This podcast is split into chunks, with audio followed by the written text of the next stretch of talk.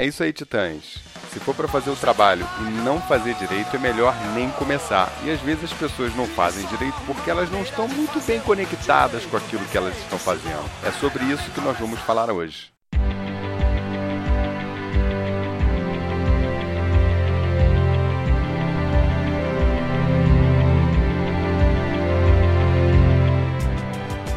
Olá, meu nome é Mike Oliveira.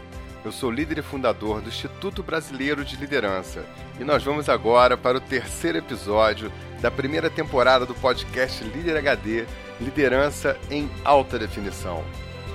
Nos episódios anteriores, nós falamos um pouco sobre as camadas mais brutas, mais internas de uma liderança. Agora nós vamos dar um giro e ver lá na outra ponta qual o elemento mais nobre de uma liderança. É a capacidade de um líder ou de uma líder de conectar as pessoas.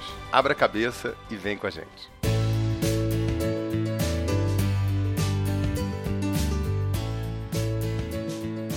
Bem, pessoa, que bom estar aqui de volta nesse terceiro episódio. Nesse período, desde o lançamento do Instituto Brasileiro de Liderança, quando a gente lançou o primeiro site, lançou o primeiro podcast, tanta coisa legal aconteceu. É impressionante o feedback que eu tenho tido das pessoas nas palestras, nos encontros, as pessoas que ouvem o podcast, seja lá na loja da Apple, baixando no nosso site, enfim. Os retornos são super bacanas. Eu tenho interagido muito com todos que entram em contato conosco e os retornos são muito, muito legais. Eles nos encorajam para poder continuar firme na, no propósito de levar essa, esse programa para frente, de levar mais conteúdo para as pessoas.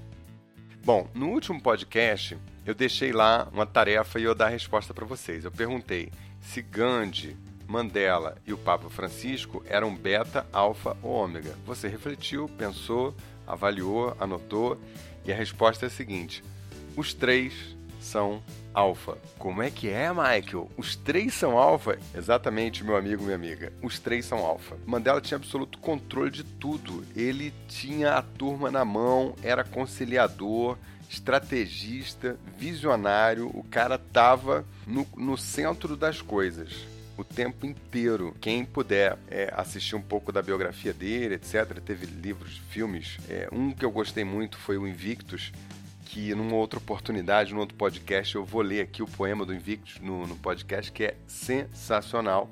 O outro, o Gandhi. O Gandhi era muito alfa. Né? Ele, ele tinha coisa sob controle também, estava no centro das coisas. Ele utilizava uma, uma estratégia que não era muito ortodoxa para poder manipular as pessoas, né? manipular no bom sentido, de de mobilizar as pessoas, ele tinha uma característica interessante. As pessoas acham que ele era um líder espiritual, mas ele era um líder político. Eu recomendo demais que você veja o filme Gandhi. Ele é um filme de 1980 e pouco. O ator ganhou o Oscar e tal. É uma baita na produção, um filme um pouco longo, mas você vai entender um pouco do que aconteceu na Índia, como é que foi a colonização inglesa, etc. E qual foi o artifício que o Gandhi utilizou para poder conseguir a independência da Índia, né? Ele que era um advogado. Então, assim, muito legal, muito bacana, recomendo demais. E o Papa Francisco, ele também é alfa. Ele é um cara que está no controle do, do, da igreja, ele está promovendo mudanças extremamente importantes no sistema da, da, igreja lá, batendo de frente com muita gente, revolucionário para os padrões da, da igreja católica, e ele aparentemente não se sujeita muito às coisas que lá estão, não. Ele tem quebrado bastante regra. Eu também recomendo um documentário que saiu no History Channel contando um pouco sobre o Papa Francisco. Então, enfim, os três são alfa, ok?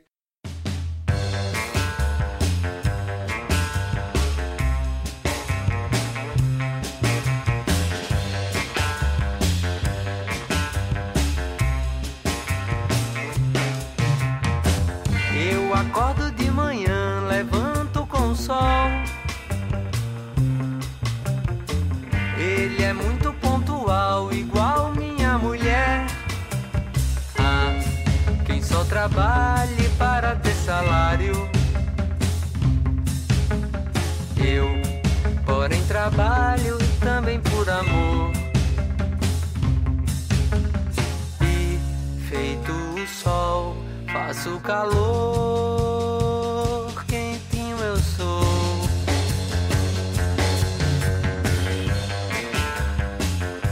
Esse aí que você ouviu é o músico Tibério Azul com a música Trabalho. Ele é um novo talento da MPB, show de bola as músicas do cara. É mais uma pérola que você conhece aqui no Líder HD.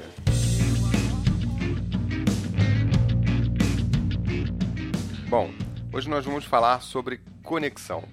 Eu vou começar essa história do começo. Se a gente for observar, o homem inventou o trabalho mais ou menos há 12 mil anos atrás, quando nós inventamos, nossa civilização inventou a agricultura. Alguns historiadores dão conta, inclusive, que quem inventou a agricultura foi a mulher, né? Mas isso não vem muito ao caso agora. O que acontece é que naquela altura os homens viviam em comunidade e, e a gente vivia basicamente pra, pela, pela sobrevivência, comia, dormia, etc., com medo de ser atacado, enfim, a gente era um animal como outro qualquer. Quando a gente inventou a agricultura, o homem para de se movimentar, ele para de ter uma vida nômade e se fixa no local e começa a promover a transformação na natureza. Com o acúmulo do conhecimento da agricultura e também da produção de alimento, o homem passa pela primeira vez na sua história né, há 10, 12 mil anos atrás, acumular coisas, acumular riqueza. E a riqueza naquela época era o alimento. Quando isso acontece, as primeiras relações de trabalho começam a surgir e naquele momento a relação de trabalho era escrava. O homem começou a escravizar o homem para poder produzir os bens e usar o alimento como troca, etc. Então, a primeira relação de trabalho que existiu foi a escravidão. É estranho, né? Porque antes disso é lógico que existia trabalho, mas é, não era bem trabalho. A gente vivia em floresta, etc., caçava bicho, então era, era, uma, era uma vida de comunidade. Mas o trabalho mesmo ele se iniciou quando a gente foi realmente focar energia para poder produzir alimento, etc e tal. Enfim, então a escravidão foi a primeira forma de trabalho que existiu. Com o avanço da, da, das sociedades, o homem ele se mobilizou, criou ali uma pequena estrutura de sociedade, as primeiras formas de governo, etc. Alguns homens começaram a, a centralizar poder. O poder era ter o alimento, o poder era ter terras, né? O domínio de terras começou a ficar cada vez mais forte, então quem tinha terra tinha poder. E os governos começaram a se formar assim. Nessa ocasião, com o desenvolvimento desse modelo, mais para frente, ali talvez 3 mil, 4 mil anos antes de Cristo, começa a surgir uma forma de trabalho que é o trabalho feudal. Então, no trabalho feudal, o dono da terra dá um pedaço da terra para o colono, o colono produz, fica com a parte do alimento só para sua sobrevivência, para sua subsistência, e o restante da produção é do dono. Esse modelo ele vai perpetuar durante muito tempo. Mesmo depois da invenção da moeda, etc., ele vai perpetuar durante muito tempo, vai atravessar a história da humanidade até a Idade Média, né? e vai durar esse tempo todo.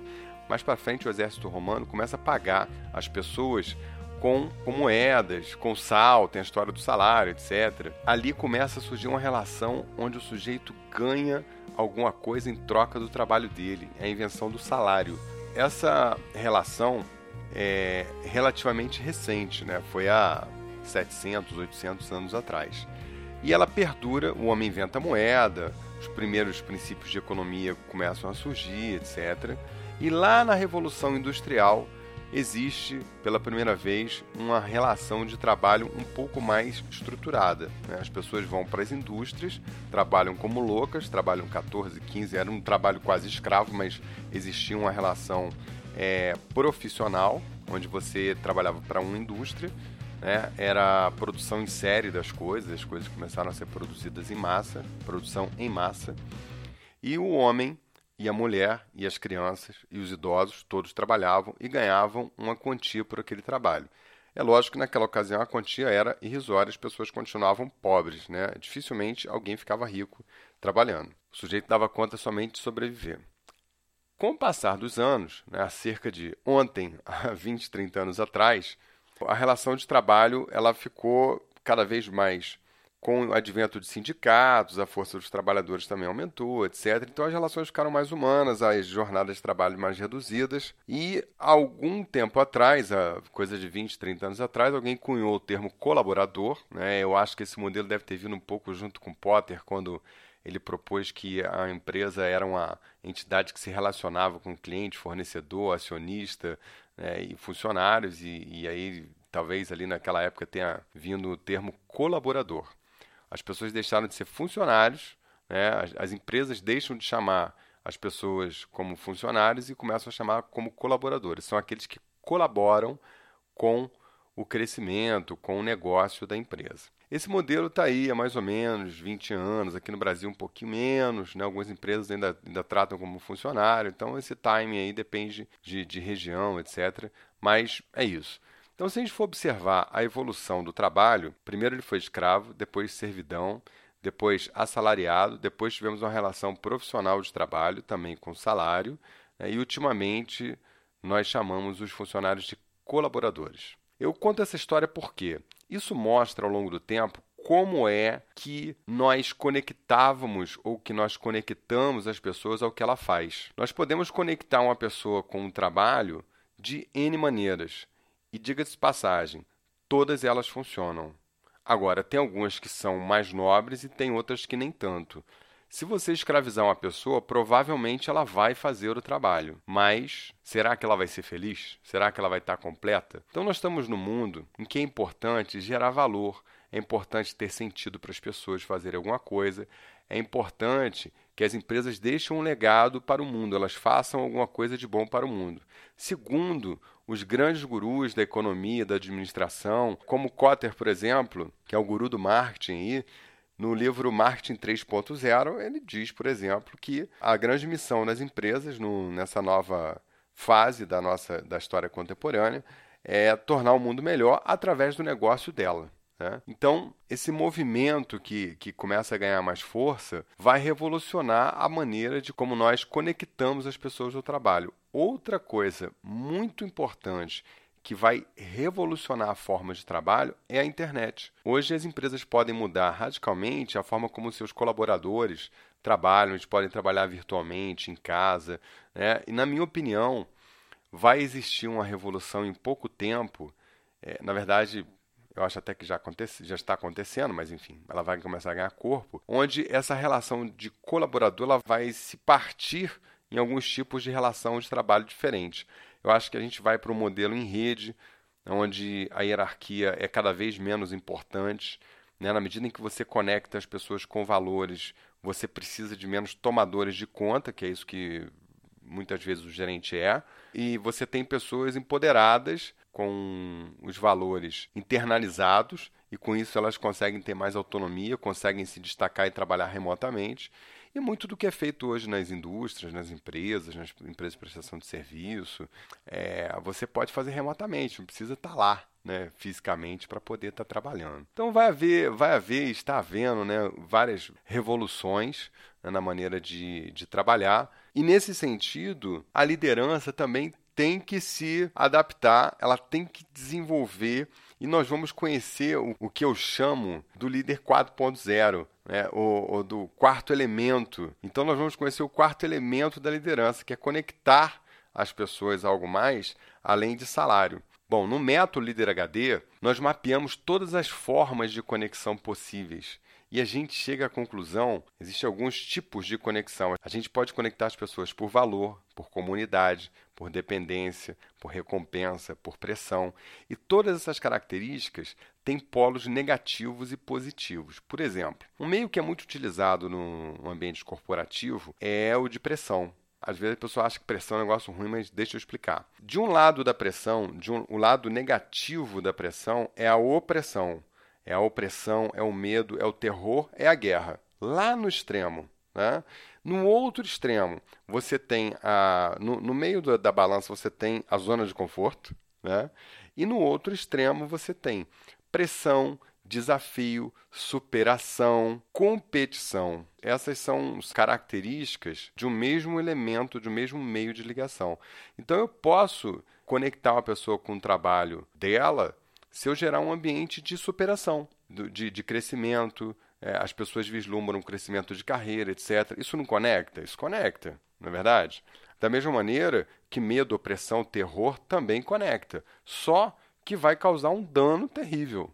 Correto? O que diferencia a forma como você vai conectar as pessoas é se elas vão ter dor ou se vão ter prazer. Se você dá sentido ao que a pessoa faz, ela vai fazer com muito mais plenitude, com muito mais prazer, com muito mais satisfação. Ao passo que, se você conecta a pessoa de uma maneira pobre, que é conectar tarefa, conectar com obrigação, conectar com procedimento puro e simples e tem que fazer porque se não fizer, e aí a pessoa fica é, é, coagida, esse tipo de, de conexão ele pode dar resultado. Não estou dizendo que não dá, mas a pessoa vai estar desmotivada, etc. Ela vai ter que ser supervisionada, acompanhada, monitorada o tempo inteiro, porque você virou para o lado, ela vai parar de fazer, porque ela não quer fazer, então ela está fazendo por obrigação. Conectar as pessoas é um negócio extremamente poderoso, é extremamente simples, mas o líder precisa ter consciência do recurso que ele está utilizando, da forma que ele está conectando, né, de como a empresa dele está conectando as pessoas, de, de, como ele está conectando as pessoas com o que elas fazem. E eu digo, no ambiente corporativo, a maneira mais pobre de conectar uma pessoa é conectar com a tarefa. Fulano, você tem que fazer isso. Por quê? Porque sim. Isso é triste. E a forma mais nobre de conectar uma pessoa com a tarefa ela entendendo por que, que ela está fazendo aquilo, entendendo o impacto dela no contexto e principalmente se ela entender qual é a grande missão daquela empresa, qual é a grande missão da, daquele organismo que a gente chama de empresa, entender o impacto dele naquele organismo, entender o impacto na vida das pessoas que giram em torno daquela empresa. Isso é muito legal. Então é isso. Conectar as pessoas com a tarefa é pobre, conectar as pessoas com valores é tudo de bom. Então, o melhor que uma organização pode fazer é definir muito bem quais são os seus valores e difundir isso. Né? Uma empresa que não gera valor é uma empresa pobre. Independente do resultado que dá na última linha do balanço, ela tem que agregar alguma coisa de bom na vida das pessoas e para o mundo. Isso parece uma utopia, mas veja só, as grandes empresas do mundo hoje já estão antenadas nesse movimento. Tem muita empresa já vivendo essa realidade. Até tem um fato curioso: no Brasil, nós temos uma empresa que desenvolveu um software para gerenciamento de valores. A grande curiosidade é que foi a primeira empresa a desenvolver esse software no mundo. Ela é brasileira e olha só, esses dias eu tive a felicidade de encontrar com o fundador dessa empresa e nós batemos um, um papo excelente sobre isso, porque vai de encontro exatamente à, à filosofia da liderança HD, ao que a gente desenha aqui no nosso método. É, e a gente pôde trocar uma experiência muito legal. Mas numa dessas oportunidades eu vou eu vou conversar com eles, falar um pouco do produto, como é que é a ideologia dessa empresa, vocês vão ficar maravilhado, certamente, como eu fiquei. Então é isso. É, conectar pessoas é um negócio que faz toda a diferença e vai ser fator cada vez mais decisivo no crescimento, na perpetuação da empresa e no sentido de conseguir criar valor para a sociedade, criar valor para as pessoas que estão lá e dar sentido para todos que estão envolvidos naquele trabalho. Se nós observarmos a evolução do trabalho, ele foi de escravidão até o de colaboração. E tem a próxima onda. Na minha opinião, o próximo nível de relação de trabalho vai ser quase um ativismo. Elas vão criar conexão com as empresas através da missão delas no mundo, porque todo mundo tem uma missão na sua vida, um objetivo da sua vida. E quando esses objetivos são muito distantes de uma empresa, da empresa que ele trabalha, a vida fica um pouco mais sem sentido, não é verdade? Porque, no fundo, no fundo, a alma é o segredo do negócio. Atenção, conceito HD. A alma é o segredo do negócio. Então vamos lá. Vamos então para a prática HD de hoje.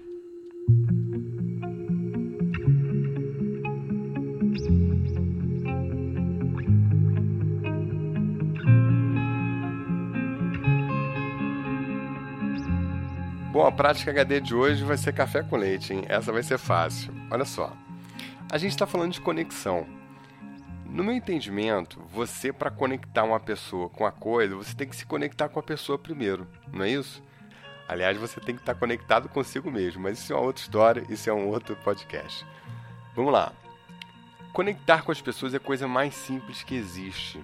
Mas tem gente que parece ter medo de gente. Né? Líder que tem medo de gente não é líder, gente. Por favor. Ela tem a pessoa visível, é o que você está vendo dela, o que ela tem, como é que ela se veste, o que, que ela fala, com quem, ela, com, com quem ela se relaciona, né, que tipo de comportamento ela tem, etc. Isso é o que você vê. Atrás disso você tem a jornada. A jornada é a vida dela, por onde ela passou, onde ela morou, quem são os pais, os irmãos, que tipo de dificuldade ela encontrou na vida, que tipo de facilidade ela encontrou na vida, como é que foram as conquistas, as principais conquistas, os momentos de dor. Por trás disso existe uma terceira camada que é o mindset, a mentalidade. Quais são os parâmetros que essa pessoa utiliza de decisão, como que ela norteia as decisões, se ela é uma pessoa mais positiva, negativa, se é mais otimista ou pessimista. Essa é a terceira camada. A última camada é a energia, a força interior dessa pessoa, a capacidade que essa pessoa tem de superação, de ir à frente, de tirar energia para poder provocar mudança, para poder dar a volta por cima.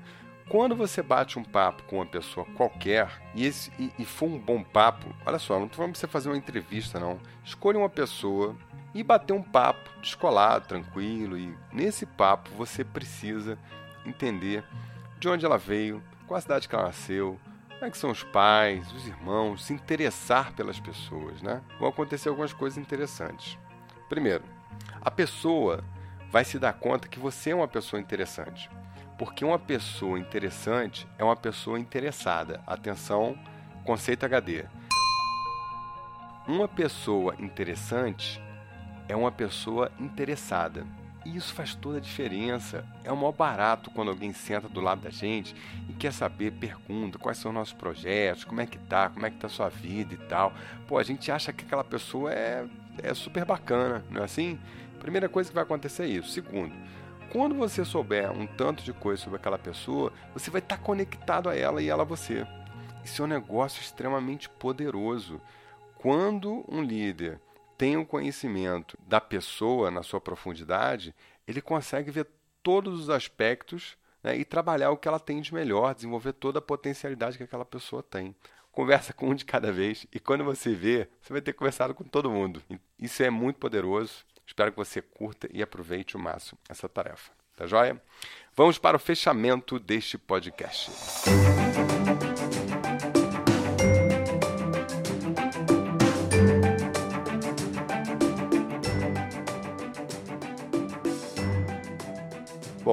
mas vamos fechando aqui. Eu quero mais uma vez agradecer você por ter estado com a gente nesse terceiro episódio. Muito obrigado. Continua se correspondendo com a gente. Eu vou lembrar para você aqui alguns canais para a gente poder se falar, ok? Primeiro, visita lá o site do Instituto Brasileiro de Liderança, www.iblbrasil.com. Lá você vai encontrar conteúdos, podcasts, etc. A gente vai estar colocando cada vez mais material lá no Facebook, vai lá e curte a nossa página. Por lá a gente vai estar sempre te avisando das novidades, etc. Procura Instituto Brasileiro de Liderança no Facebook. Se você quiser, pode me seguir também lá. Meu nome é Mike Oliveira. Se você colocar Michael Oliveira HD, você vai me achar com mais facilidade, tá certo?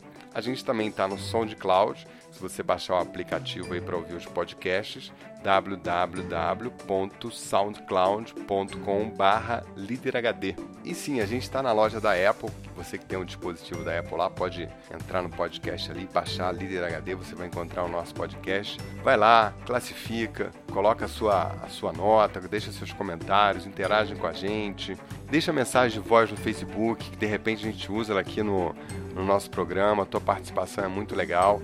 Então deixa o seu feedback em todos os canais. Isso nos dá energia, nos motiva, dá força para poder continuar nesse trabalho bacana. Eu tenho certeza que tem muita coisa para a gente fazer junto ainda.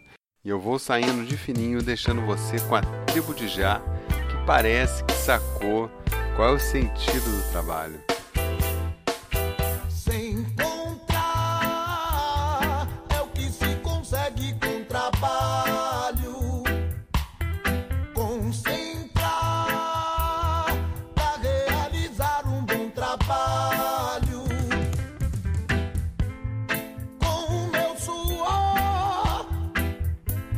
Trabalho.